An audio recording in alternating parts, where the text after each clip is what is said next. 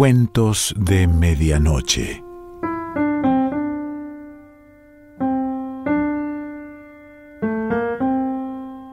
El cuento de hoy se titula El amante dormido y pertenece a Giovanni Boccaccio.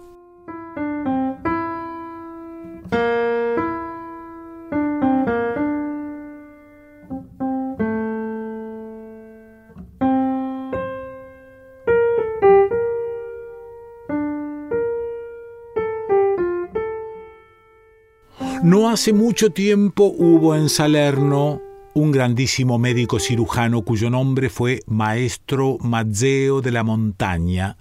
el cual, ya cerca de sus últimos años, habiendo tomado por mujer a una hermosa y noble joven de su ciudad, de lujosos vestidos y joyas, la tenía abastecida. Es verdad que ella la mayor parte del tiempo estaba resfriada, como quien en la cama no estaba por el marido bien cubierta. Él a ella le explicaba que por acostarse con una mujer una vez tenía necesidad de descanso no sé cuántos días, con lo que ella vivía muy descontenta y como prudente y de ánimo valeroso para poder ahorrarle trabajos al de la casa, se dispuso a echarse a la calle y a desgastar a alguien ajeno y habiendo mirado a muchos y muchos jóvenes, al fin uno le llegó al alma, en el que puso toda su esperanza, todo su ánimo y todo su bien. Lo que, advirtiéndolo el joven y gustándole mucho, semejantemente a ella, volvió todo su amor. Se llamaba este Ruggieri de los Aireoli, noble de nacimiento, pero de mala vida y de reprobable estado, hasta el punto de que ni pariente ni amigo le quedaba que le quisiera bien, y por todo Salerno se le culpaba de latrocinios y de otras maldades, de lo que poco se preocupó la mujer, gustándole por otras cosas y con una criada suya tanto lo preparó que estuvieron juntos y luego de que algún placer disfrutaron, la mujer le comenzó a reprochar su vida pasada y a rogarle que por amor de ella de aquellas cosas se apartase. Y para darle ocasión de hacerlo, empezó a proporcionarle cuando una cantidad de dineros y cuando otra. Y de esta manera, Persistiendo juntos asaz discretamente, sucedió que al médico le pusieron entre las manos un enfermo que tenía dañada una de las piernas, al cual, mal habiendo visto el maestro, dijo a sus parientes que si un hueso podrido que tenía en la pierna no se le extraía, con certeza tendría aquel o que cortarse toda la pierna o que morirse y si le sacaba el hueso podía curarse, con lo que, poniéndose de acuerdo todos los de su parentela, así se lo entregaron. El médico, juzgando que el enfermo, sin ser narcotizado, no soportaría el dolor ni se dejaría intervenir, debiendo esperar hasta el atardecer para aquel servicio, hizo por la mañana destilar de cierto compuesto suyo un agua que debía dormirle tanto cuanto él creía que iba a hacerlo sufrir al curarlo, y haciéndola traer a casa en una ventanica de su alcoba, la puso sin decir a nadie lo que era. Venida la hora del crepúsculo, debiendo el maestro ir con aquel, le llegó un mensaje de ciertos muy grandes amigos suyos de Amalfi, de que por nada dejase de ir allí, porque había habido una gran riña y muchos habían sido heridos. El médico, dejando para la mañana siguiente la cura de la pierna, subiendo a una barquita, se fue a Amalfi por lo cual la mujer, sabiendo que por la noche no debía volver a casa, ocultamente como acostumbraba, hizo venir a Ruggieri y en su alcoba lo metió y lo cerró dentro hasta que algunas otras personas de la casa se fueran a dormir. Quedándose, pues, Ruggieri en la alcoba y esperando a la señora, teniendo una grandísima sed vino a ver en la ventana aquella garrafita del agua que el médico había hecho para el enfermo y creyendo la agua de beber, llevándosela a la boca, toda la bebió. Y no había pasado mucho cuando le dio un gran sueño y se durmió. La mujer lo antes que pudo, se vino a su alcoba y encontrando a Ruggeri dormido, empezó a sacudirlo y a decirle en voz baja que se pusiese en pie, pero como si nada. No respondía, ni se movía un punto, por lo que la mujer, algo enfadada, con más fuerza los sacudió, diciendo Levántate, dormilón, que si querías dormir, donde debías ir es a tu casa y no venir aquí. Ruggieri, así empujado, se cayó al suelo y no dio ninguna señal de vida, sino la que hubiera dado un cuerpo muerto, con lo que la mujer, un tanto asustada, empezó a querer levantarlo y menearlo más fuerte y a tirarle de la barba, pero no servía de nada. Había atado el asno a una buena clavija por lo que la señora empezó a temer que estuviera muerto, pero aún así le empezó a pellizcar agriamente las carnes y a quemarlo con una vela encendida, por lo que ella, que no era médica, aunque médico fuese el marido, sin falta lo creyó muerto, por lo que, amándolo sobre todas las cosas como hacía, calladamente sobre él comenzó a llorar y a dolerse de tal desventura. Pero luego de un tanto, temiendo añadir la deshonra a su desgracia, pensó que debía encontrar el modo de sacarlo de casa muerto como estaba, y ocultamente llamó a su criada, y mostrándole su desgracia, le pidió consejo. La criada meneándolo también ella y empujándolo y viéndolo sin sentido, dijo lo mismo que decía la señora, es decir, que verdaderamente estaba muerto, y aconsejó que lo sacasen de casa. A lo que la señora dijo, ¿Y dónde podremos ponerlo que no se sospeche mañana cuando se ha visto que de aquí dentro ha sido sacado? A lo que la criada contestó, Señora, esta tarde, ya de noche, he visto, apoyada en la tienda del carpintero vecino nuestro, un arca no demasiado grande, que, si el maestro no la ha metido en casa, será muy a propósito de lo que necesitamos, porque dentro podemos meterlo y darle dos o tres cuchilladas y dejarlo. Quien lo encuentre allí creerá como ha sido tan malvado, que yendo a cometer alguna fechoría, por alguno de sus enemigos ha sido muerto y luego metido en el arca. Agradó a la señora el consejo de la criada, salvo en lo que de hacerle algunas heridas, diciendo que no podría por nada del mundo sufrir que aquello se hiciese, y la mandó a ver si estaba allí el arca donde la había visto, y ella volvió y dijo que sí, la criada entonces, que joven y gallarda era, ayudada por la señora, se echó a espaldas a Ruggieri y yendo la señora por delante para mirar si alguien venía, llegadas al arca, lo metieron dentro y volviéndola a cerrar, se fueron. Habían hacía unos días más o menos, venido a vivir a una casa eh, dos jóvenes que prestaban a usura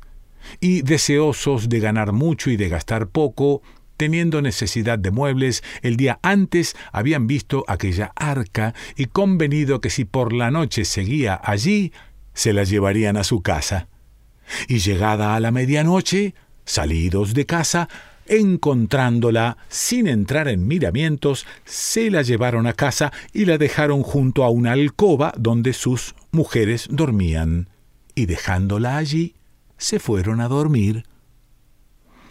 Ruggieri, que había dormido un grandísimo rato y ya había digerido el bebedizo y agotado su virtud cerca de Maitines, se despertó y al quedar el sueño roto y recuperar sus sentidos, el poder, sin embargo, le quedó en el cerebro una estupefacción que durante algunos días lo tuvo aturdido, y abriendo los ojos y no viendo nada, y extendiendo las manos acá y allá, encontrándose en esta arca, comenzó a devanarse los sesos y a decirse ¿Qué es esto? ¿Dónde estoy? Me acuerdo que esta noche he entrado en la alcoba de mi señora y ahora me parece estar en un arca. ¿Qué quiere decir esto? ¿Habrá vuelto el médico o sucedido otro accidente por lo cual la señora mientras yo dormía me ha escondido aquí? Y por ello comenzó a estarse quieto y a escuchar si oía alguna cosa, y estando así un gran rato, estando más bien a, disgusto en el arca, que era pequeña, y doliéndole el costado sobre el que se apoyaba, queriendo volverse del otro lado, tan hábilmente lo hizo que, dando con los riñones contra uno de los lados del arca, que no estaba colocada sobre un piso nivelado, la hizo torcerse y luego caer. Y al caer hizo un gran ruido, por lo que las mujeres que allí al lado dormían se despertaron y sintieron miedo, y por miedo se callaban. Ruggieri, por el caer del arca, temió mucho, pero notándola abierta con la caída, quiso mejor, si otra cosa no sucedía, estar fuera que quedarse adentro y entre que él no sabía dónde estaba y una cosa y la otra, comenzó a andar a tientas por la casa por ver si encontraba puerta por donde irse cuyo tantear, sintiendo las mujeres que despiertas estaban, comenzaron a decir ¿Quién hay ahí? Ruggieri, no conociendo la voz, no respondía por lo que las mujeres, más asustadas, levantándose y asomándose a las ventanas, comenzaron a gritar ¡Al ladrón! ¡Al ladrón! Por la cual cosa, por varios lugares, muchos de los vecinos, quien arriba por los tejados, quien por una parte y quien por otra, corrieron a entrar en la casa. Y los jóvenes, despertándose con este ruido, se levantaron. Y a Ruggieri, el cual viéndose allí, como por el asombro fuera de sí y sin poder ver de qué lado podría escaparse, pronto le echaron mano los guardias del rector de la ciudad que ya habían corrido allí al ruido, y llevándolo ante el rector, porque por malvadísimo era tenido por todos, sin demora, dándole tormento, confesó que en la casa de los prestamistas había entrado para robar, por lo que el rector pensó que sin mucha espera debía colgarlo.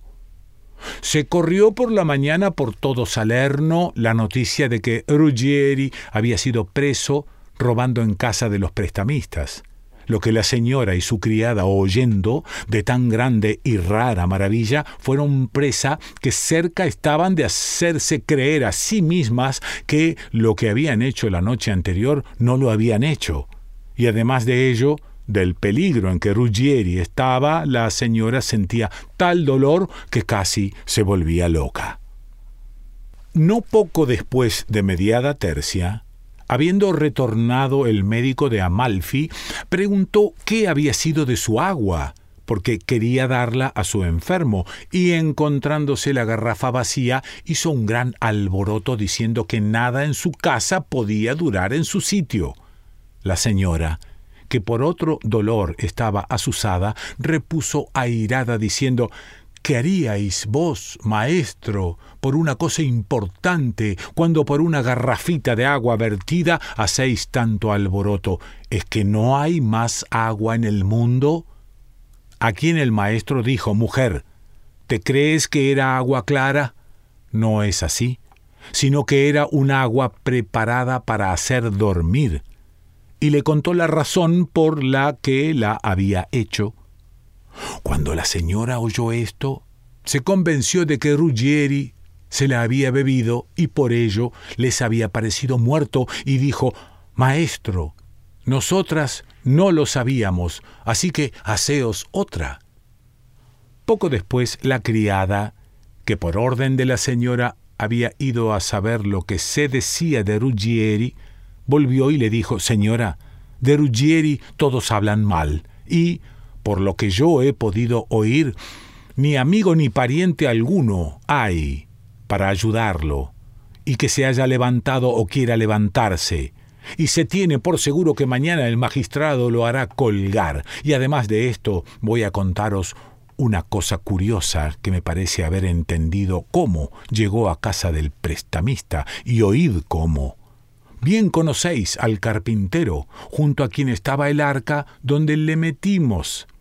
Este estaba hace poco con uno de quien parece que era el arca, que le pedía los dineros por su arca. Y el maestro respondía que él no había visto el arca, pues le había sido robada por la noche, al que aquel decía No es así, sino que la has vendido a los dos jóvenes prestamistas, como ellos me dijeron cuando la vi en su casa, cuando fue apresado Ruggieri a quien el carpintero dijo Mienten ellos, porque nunca se la he vendido, sino que la noche pasada me la habrán robado. Vamos a donde ellos. Y así se fueron, de acuerdo, a casa de los prestamistas, y yo me vine aquí, y como podéis ver, entiendo que de tal guisa Ruggieri, a donde fue encontrado, fue transportado, pero cómo resucitó allí no puedo entenderlo. La señora entonces, comprendiendo cómo había sido, dijo a la criada lo que había oído al médico y le rogó que para salvar a Ruggieri la ayudase como quien, si quería, en un mismo punto podía salvar a Ruggieri y proteger su honor. La criada dijo Señora, decidme cómo, que yo haré cualquier cosa de buena gana. La señora, como a quien le apretaban los zapatos, con rápida determinación, habiendo pensado qué había de hacerse, ordenadamente informó de ello a la criada, la cual primeramente fue al médico y llorando comenzó a decirle Señor, tengo que pediros perdón de una gran falta que he cometido contra vos. Dijo el médico, ¿y de cuál? Y la criada, no dejando de llorar, dijo, Señor, ¿sabéis quién es el joven Ruggieri de los Aireoli, quien, gustándole yo, entre amenazas y amor, me condujo hogaño a ser su amiga, y sabiendo ayer tarde que vos no estabais, a vuestra casa, en mi alcoba a dormir conmigo lo traje, y teniendo él sed, y no teniendo yo dónde ir, antes a buscar agua o vino, no queriendo que vuestra mujer me viera, acordándome de que en vuestra alcoba una garrafita de agua había visto, corrí por ella y se la di a beber. Y volví a poner la garrafa donde la había sacado, de lo que he visto que vos en casa gran alboroto habéis hecho. Y en verdad confieso que hice mal, pero ¿quién hay que alguna vez no haga mal? Siento mucho haberlo hecho, sobre todo porque por ello, y por lo que luego se siguió de ello, Ruggieri está a punto de perder la vida, por lo que os ruego, por lo que más queráis, que me perdonéis y me deis licencia para que me vaya a ayudar a Ruggieri en lo que pueda. El médico, al oír esto, a pesar de la saña que tuviese, repuso bromeando Tú ya te has impuesto penitencia tú misma, porque cuando creíste tener esta noche a un joven que muy bien te sacudiera el polvo, lo que tuviste fue un dormilón. Y por ello vete a procurar la salvación de tu amante, y de ahora en adelante guárdate de traerlo a casa, porque lo pagarás por esta vez y por la otra. Pareciéndole a la criada que buena pieza había logrado al primer golpe, lo antes que pudo se fue a la prisión donde Ruggieri estaba, y tanto lisonjeó al carcelero que la dejó hablar a Ruggieri la cual después de que le hubo informado de lo que responder debía al magistrado para poder salvarse, tanto hizo que llegó ante el magistrado el cual, antes de consentir en oírla, como la viese fresca y gallarda, quiso enganchar una vez con el garfio a la pobrecilla cristiana, y ella, para ser mejor escuchada, no le hizo ascos, y levantándose de la molienda dijo Señor, tenéis aquí a Ruggieri de los Aireoli, preso por ladrón, y eso no es verdad. Y empezando por el principio, le contó la historia hasta el fin de cómo ella, su amiga, a casa del médico lo había llevado y cómo le había dado a beber el agua del narcótico, no sabiendo que lo era, y cómo por muerto lo había metido en el arca, y después de esto, lo que entre el maestro carpintero y el dueño del arca había oído decir, mostrándole con aquello cómo a casa de los prestamistas había llegado Ruggieri. El magistrado, para comprobar si era verdad aquello, primero preguntó al médico si era verdad lo del agua y vio que había sido así. Y luego haciendo llamar al carpintero y a quien era los prestamistas la noche anterior habían robado el arca y se la habían llevado a casa. Por último, mandó por Ruggieri y preguntándole dónde se había albergado la noche antes, repuso que dónde se había albergado no lo sabía, pero que bien se acordaba que había ido a albergarse con la criada del maestro Maezzo de cuya alcoba había bebido agua porque tenía mucha sed, pero que dónde había estado después, salvo cuando despertándose en casa de los prestamistas se había encontrado dentro de un arca, no lo sabía. Al final, el magistrado, conociendo que Ruggieri era inocente, condenando a los prestamistas que robado habían el arca a pagar diez onzas, puso en libertad a Ruggieri. Y su señora, junto con él, y con la querida criada que había querido darle de cuchilladas, muchas veces rió y se divirtió, continuando su amor y su solaz, siempre de bien a mejor.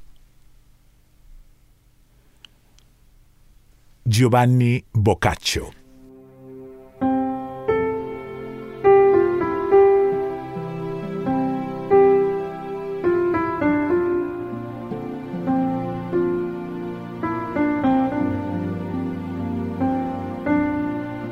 Cuentos de Medianoche.